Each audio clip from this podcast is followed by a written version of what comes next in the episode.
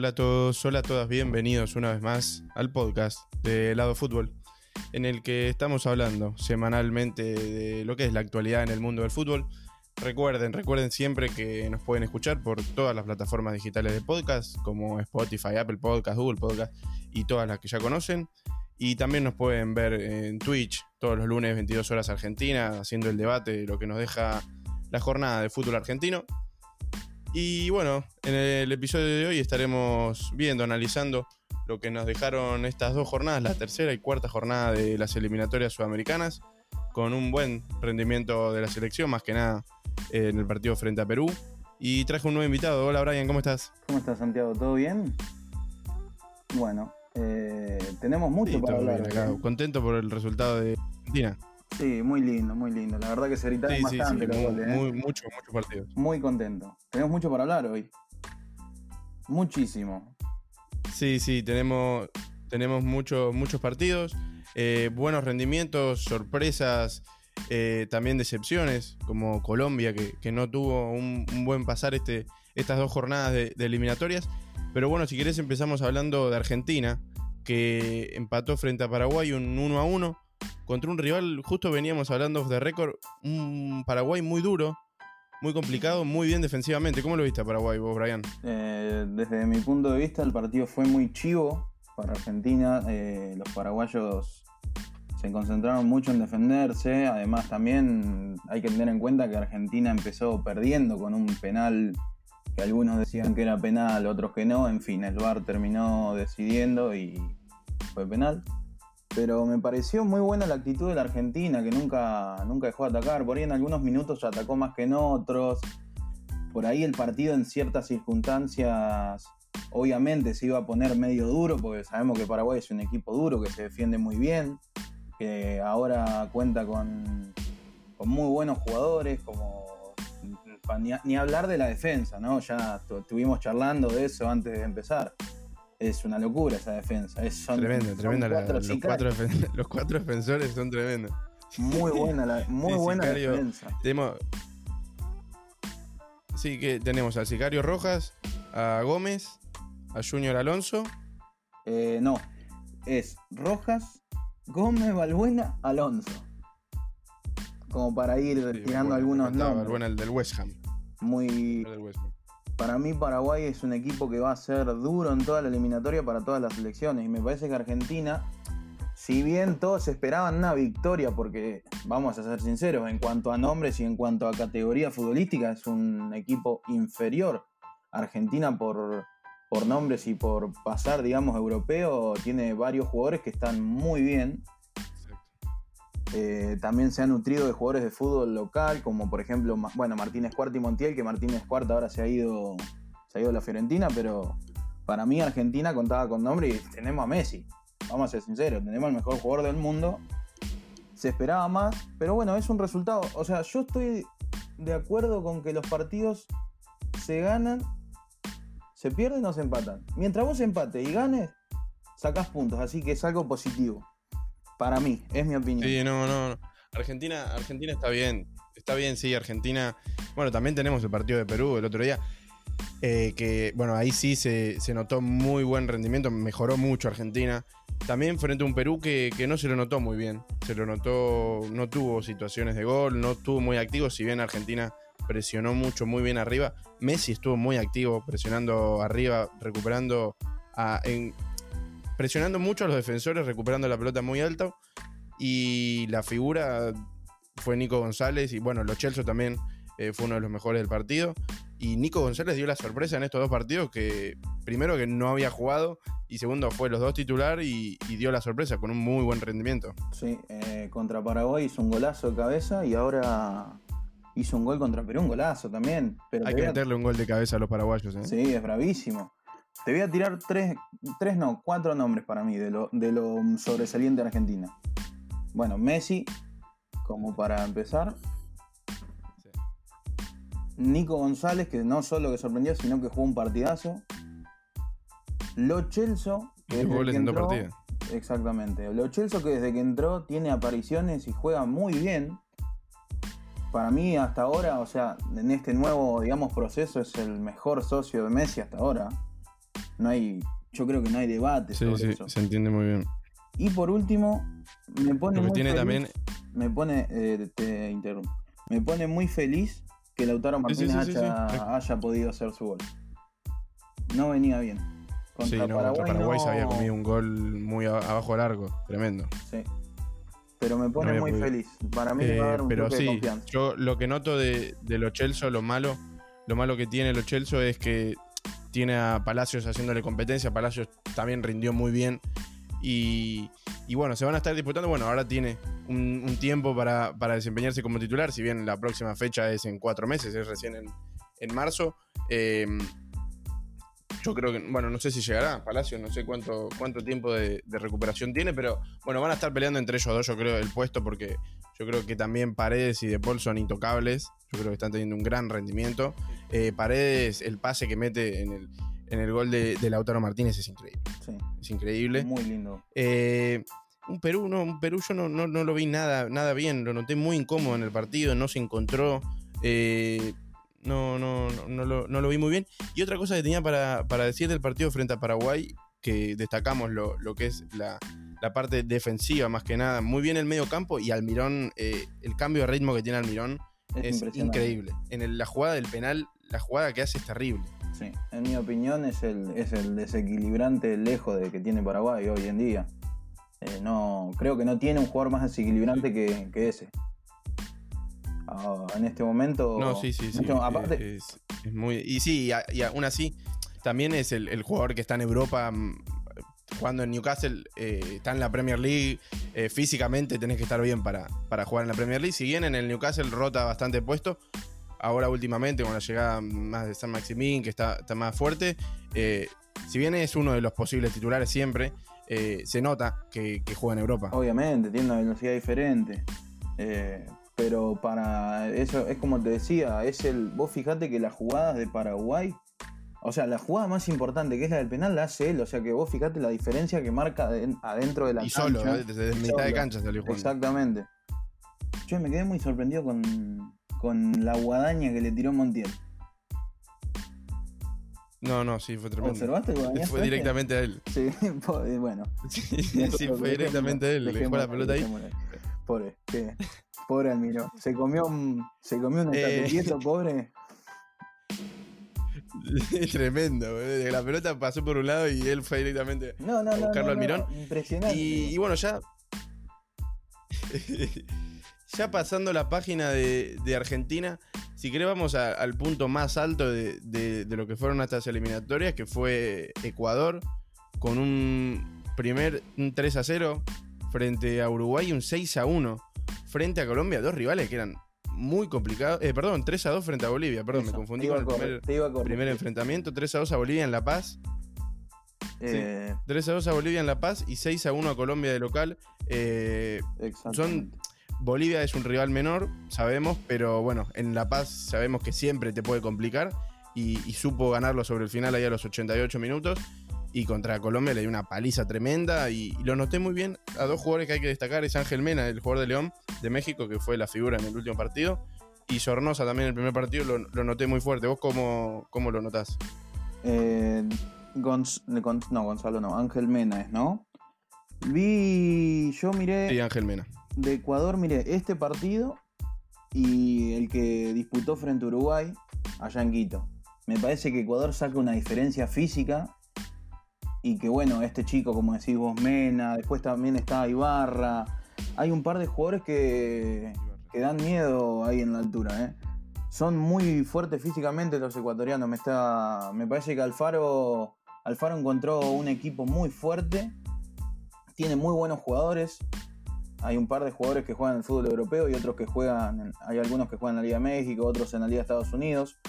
Pero me parece Sí, lo, que, lo le- que noté, justo te iba a decir eso, tengo un dato que, que perdón, que del equipo titular que, que jugó más o menos fue bastante parecido al equipo titular en, en los dos partidos, hay un solo jugador que juega en el fútbol europeo, que es Estupinián, que es el lateral izquierdo titular del Villarreal, Impresionante. y, y el resto juegan o en la MLS o en la Liga Mexicana o, o en la Liga Ecuatoriana, y creo que uno, uno juega en la Liga Chilena, pero es- son todos de acá.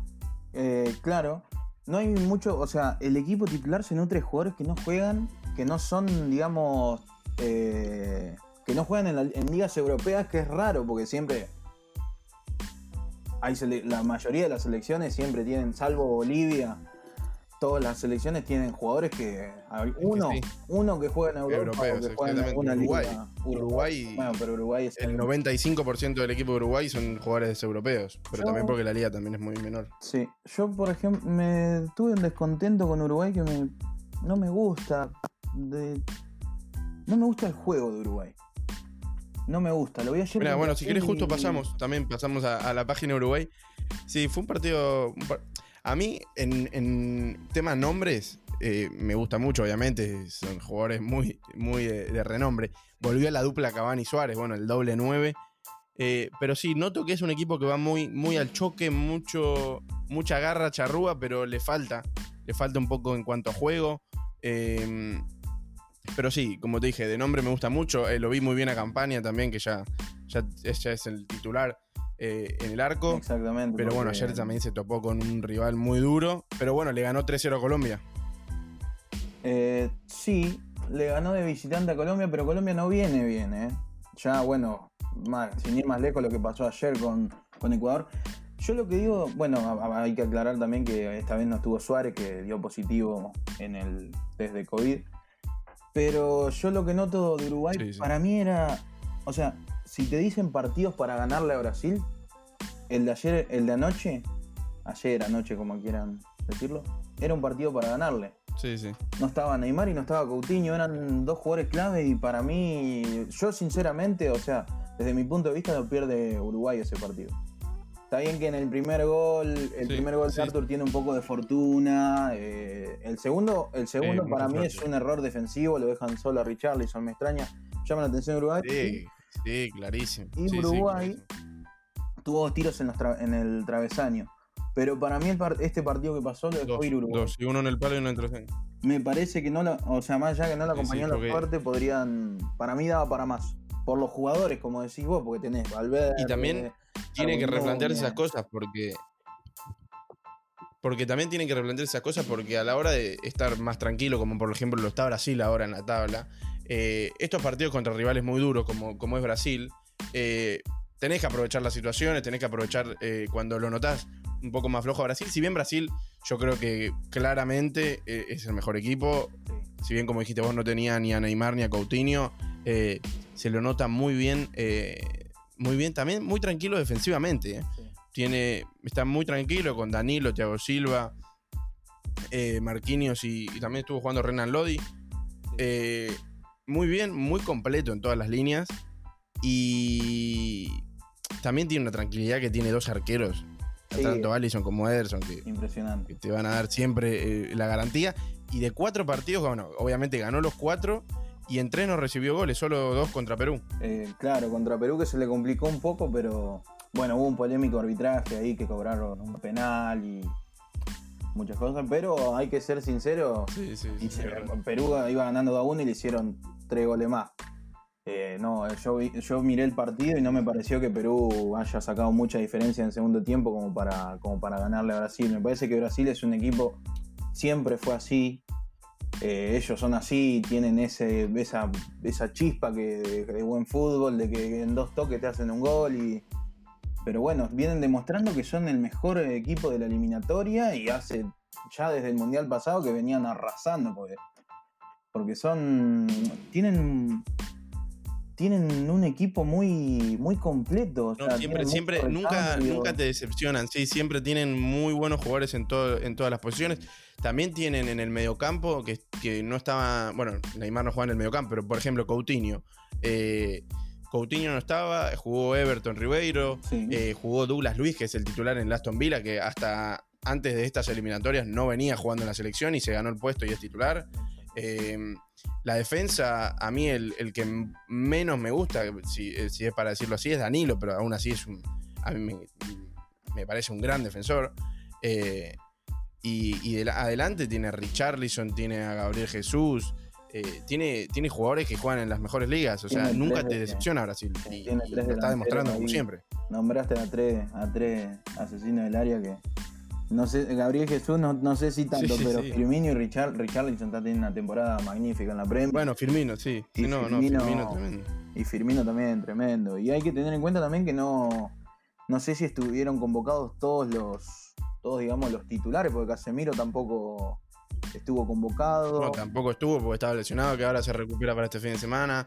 Eh, bueno, no estuvo Neymar, no estuvo Coutinho. O sea, estamos nombrando jugadores que Neymar es uno de los mejores jugadores del mundo, Casemiro es uno de los mejores mediocampistas del mundo, Coutinho viene a ser campeón de la Champions con el Bayern y, está jugando en el Barcelona. O sea, son jugadores de primer nivel que sin estar ellos, aún así Brasil gana.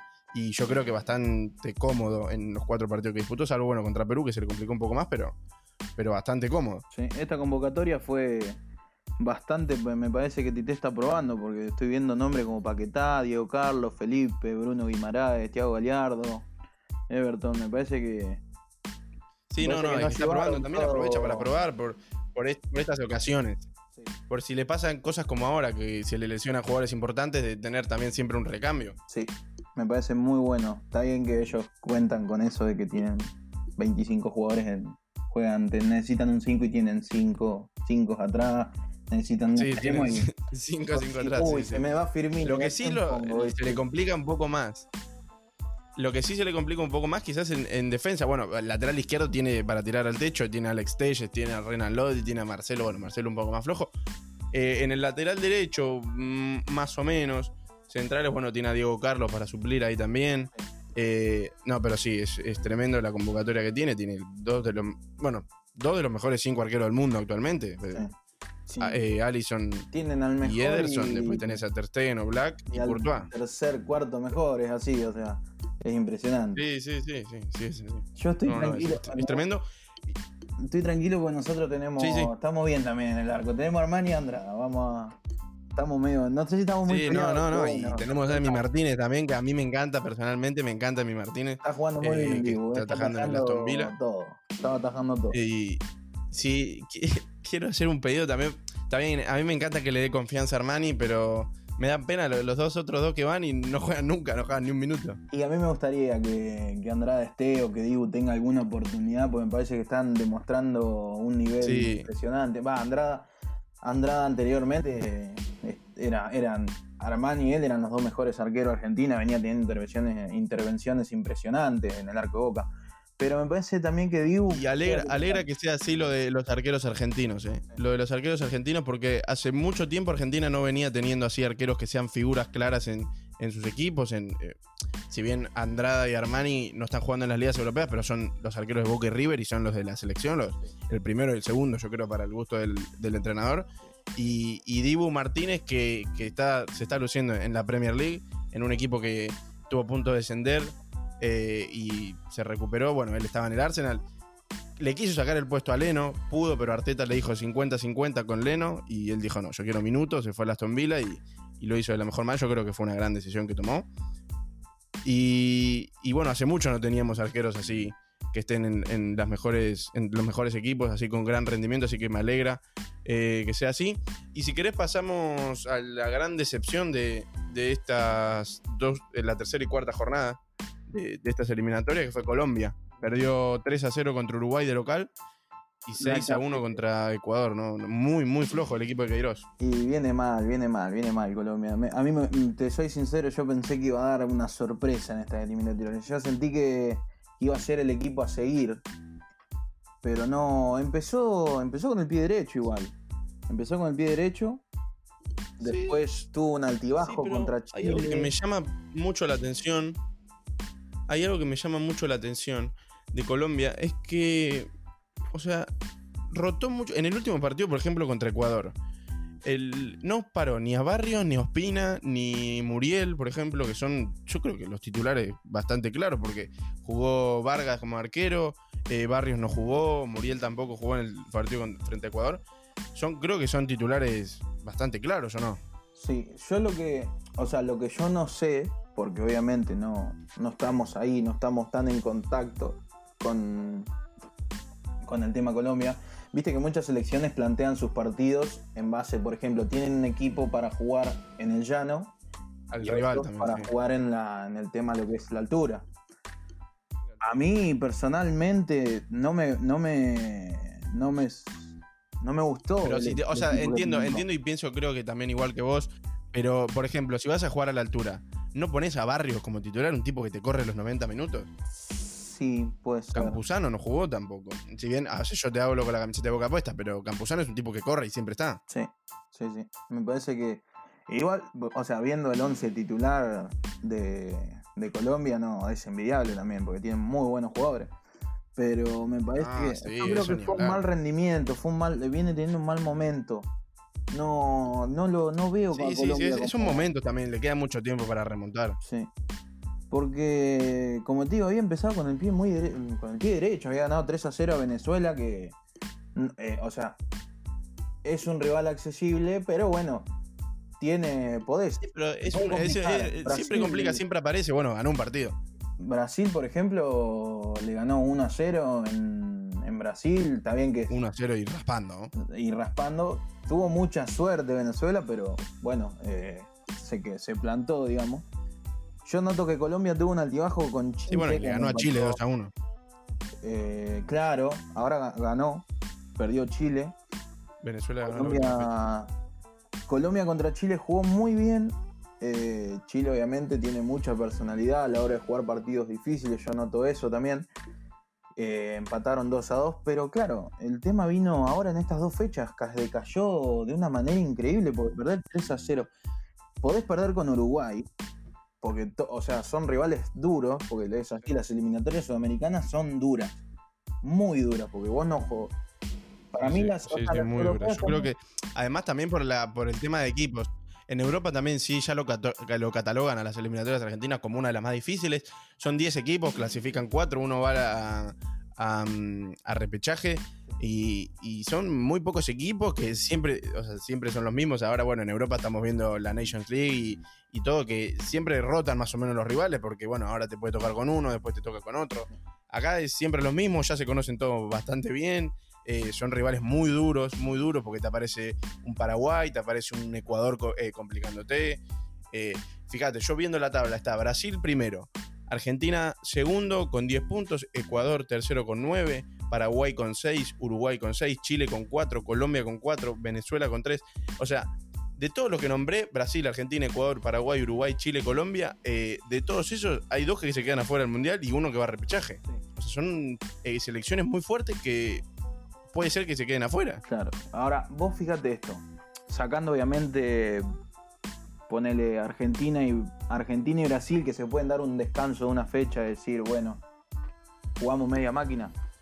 Vos fíjate, Ecuador, como dijiste vos, 9. Paraguay tiene 6. Uruguay tiene 6. Chile tiene 4 y Colombia tiene 4. O sea, hay puntos de o sea, los puntos de diferencia son mínimos. Sí, sí, sí, no, no, es que, es que tenés un altibajo. en Colombia o Chile ganan un partido y ya pasan a Paraguay, que es el cuarto. Exactamente, y, te- y, a- y, por ejemplo, Ecuador esta fecha salió, le fue muy bien, y por ahí llegan las otras dos fechas que se vienen ahora y pierde los dos Y partidos. le pasa la de Colombia, ponele. Claro, y pasa a Colombia, ¿entendés? Es muy dura. La eliminatoria sudamericana es muy dura. Yo, o sea, personalmente, para mí es mucho más atractiva que la, la eliminatoria, las eliminatorias eh, europeas por el hecho de que constantemente te enfrentás a rivales de calibre, de un calibre fuerte, ¿no? Porque además también que vos Sí, vas, son- jugás en la altura, vos, eh, en Ecuador vos vas y te hacen jugar a las 4 Sí, de la no, tarde tenés Ecuador. con 2000 sí, metros de sí, sí, altura. Ecuador y Bolivia. ¿entendés? Va, va a jugar a las 4 Sí. de la tarde con 2000 metros Sí. Es algo inhumano. Entonces, vos salís y jugás. No te, no te queda, obviamente no te queda otra, pero es durísimo. Vas a Brasil y cuando hay público, si te juegan en el Maracaná, tenés que estar paradito ahí en- entre, entre medio de 80 mil personas. Sí, bueno, es justo, justo estaba por nombrar eso, sí, para, para pasar a la, a la última parte que, que vendría a ser, vamos, los partidos que vienen ahora para Argentina, si bien faltan cuatro meses, falta un montón, ya la próxima fecha es el 25 de marzo, son el 25 y el 30 de marzo. Eh, se vienen unos partidos muy duros, se viene una seguidilla de partidos eh, bastante complicados para Argentina. También para, para Colombia, que viene, viene. Esta fecha tuvo el- eh, jugó con el pie izquierdo, básicamente, porque tuvo dos derrotas muy duras. Tenemos la próxima fecha juega Argentina frente a Uruguay como local. no tenemos durísimo. Colombia No recibe a Brasil. Nos quedamos No tenemos Otamendi. Para mí, No yo, sé quién yo creo que le puede llegar a dar la oportunidad a Nehuen Pérez. ¿Sí? Salvo que lo ponga a Pesela, si es que está. Sí. Yo creo que si está Pesela, va a Pesela- por el Pesela. hecho de que de que están jugando, o sea, de acá a ese lapso de tiempo, digamos, van por conocimiento. Viste que Martínez Cuarta está en Fiorentina y Pesela también, así que yo Sí. creo, supongo que van a ser los dos titulares. Sí, es verdad. Eh, pero para mí le va, va a jugar, no, me parece que va a optar por experiencia y creo que Pesela es, es el jugador indicado para cubrir ese puesto en este momento. Eh, desde el Sí, lado, sí, Y bueno, también esta fecha tenemos a Chile contra Paraguay. otro partido También duro. otro partidazo. Chile viene, me gusta como, me gusta Chile, me está gustando. El otro día, ayer contra Venezuela no jugué bien, pero los partidos anteriores me gustó, hasta ahí. Eh, contra Uruguay, el primer partido no le, para mí a Uruguay no le sobró nada, me parece que hay hubo mucha polémica. Después contra, contra Colombia, obviamente que hubo un empate, pero Chile, Chile, como te digo, mostró personalidad, iba perdiendo 2 a 0 y lo empató lo empató y lo dio vuelta. Y luego, obviamente, lo empató Colombia. Y le ganó a Perú por 2 a 0. Un golazo de Arturo, dos golazos. El primero más golazo que el segundo de Arturo Vidal.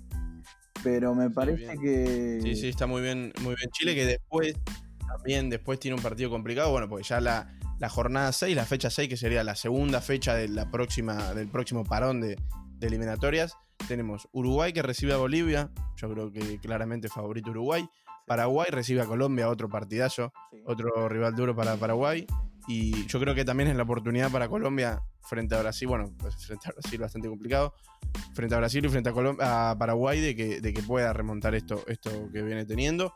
Brasil que recibe a Argentina, el clásico, partidazo, tremendo. Durísimo. Y bueno, después tenemos Perú que recibe a Venezuela y Ecuador que recibe a Chile, como decíamos.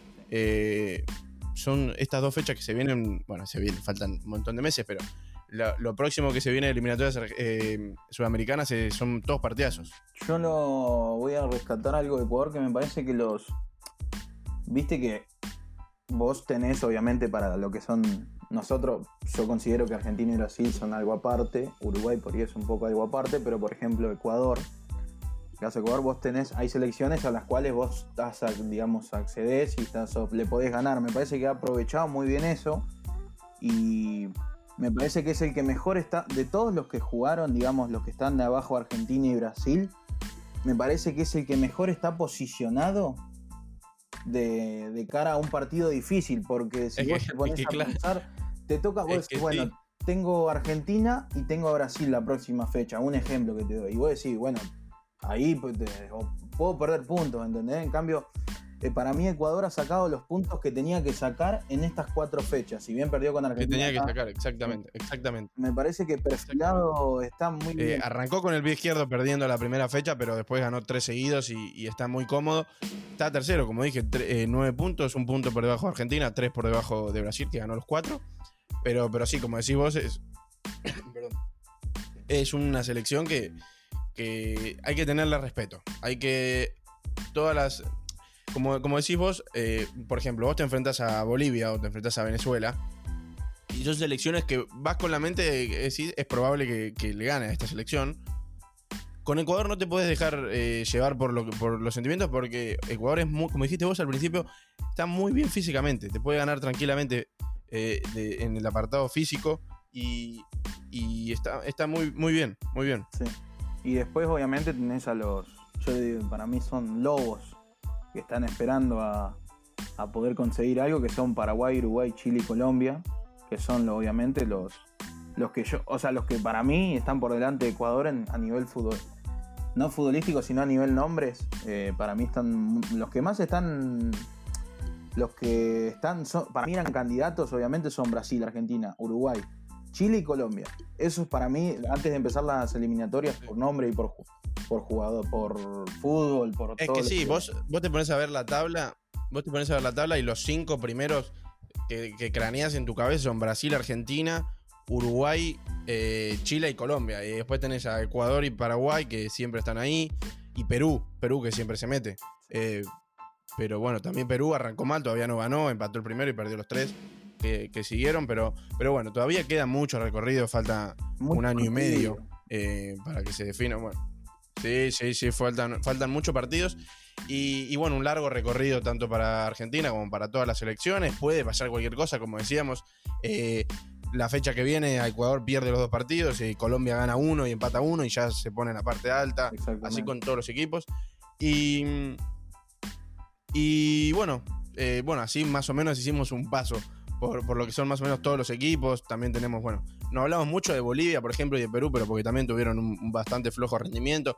Partidos muy, muy duros. Perú, por ejemplo, perdió los dos partidos 2 a 0. Bolivia empató uno.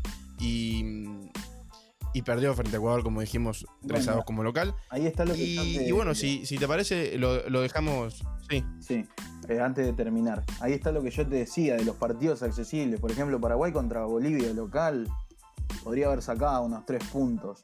Por eso digo que ahí está, en estos sí. partidos viene ganando sí, sí. la pulseada de Ecuador.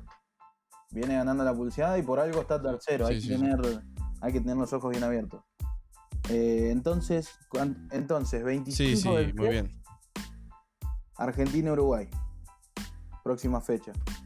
A Argentina le queda el 25 del 3, claro, frente a Uruguay como local y como visitante el 30 de marzo. 30 de marzo. Frente a Brasil. Frente a Brasil. Partidos durísimos. Frente a Brasil. Y bueno, ya después, más adelante, más adelante, ya por mayo, ma, eh, junio, Argentina recibe a Chile y después visita a Colombia. Le quedan cuatro partidos durísimos contra los cuatro de arriba. Contra cuatro, contra cuatro poderosos. Bueno, contra los cuatro más duros de nombre, digamos. Contra, no, tenemos, o sea, tenemos sí, sí, sí. dos fechas de clásico. En cinco días jugamos dos clásicos. El clásico del Río de la Plata y el clásico de las Américas. Exactamente. Después nos toca Chile, como decías vos, que ya después del tema de las Copas de América. Es un clásico. Es un eh, clásico. Después de todas las finales es un clásico sí, también. Vamos, mucha a, vamos a como. Y Colombia. Como quien dice a matar a morir. Y Colombia, un rival durísimo. No, que esperemos, o, o sea, yo desde mi. Siempre, siempre, siempre. A Colombia banco mucho el. Banco mu mucho el fútbol que juega, me gusta mucho James, así que esperemos que tenga buenos resultados de acá adelante. Eh, Sí, sí, siempre le deseamos lo mejor a Colombia. A Colombia, sí, no sé. Aparte, más nosotros que estamos muy. frecuentamos mucho a, a querer a los colombianos. No sé. Muchos jugadores colombianos en el fútbol argentino. Sí, sí, muchos jugadores colombianos en el fútbol argentino. En Boca, especialmente, vamos a aclarar, ¿eh? Y. Sí, en Boca, en Boca sí, en Boca tenemos bastante, bastantes. Una lista y bueno, si te parece, lo dejamos por acá. Sí. Ya, bueno, la semana que viene estaremos subiendo un episodio juntos, hablando un poco más del fútbol europeo, un poco más de la Premier. Pero, pero bueno, los dejo expectantes por lo que va a ser la próxima semana. Antes de. Eh, muchas gracias, Brian, por pasarte por acá. Sí, te quería decir eso. Muchas gracias por dejarme participar de, de este lindo podcast. La verdad que salió muy lindo. Por favor. Y nada, agradecerte. Agradecerte bastante. Sí, por favor. Por favor, por favor, es un honor. Creo que los eh, van bueno, a estar conforme. ¿eh? Le, les agradezco. Sí, sí, más que conformes, más que conformes, además un tema como, como es las elecciones, sí, como, son las eliminatorias sudamericanas. Y, y, bueno, vamos a tener, les recuerdo que es muy probable, muy probable no, casi factible que este viernes vamos a estar transmitiendo por Twitch el partido de Boca frente a Lanús 19-20 horas. Y les recuerdo, bueno, se pueden pasar por el canal de Twitch siempre a, seguirnos, a, suscribirse, a, mirar las transmisiones todos los lunes, recuerden, como digo siempre, 22 horas con el debate. Y bueno, los, los, los podcasts vamos a estar avisando siempre por, por Instagram. Eh, los episodios que vayamos subiendo. El último, los últimos episodios fueron del retiro de Match y de Gago.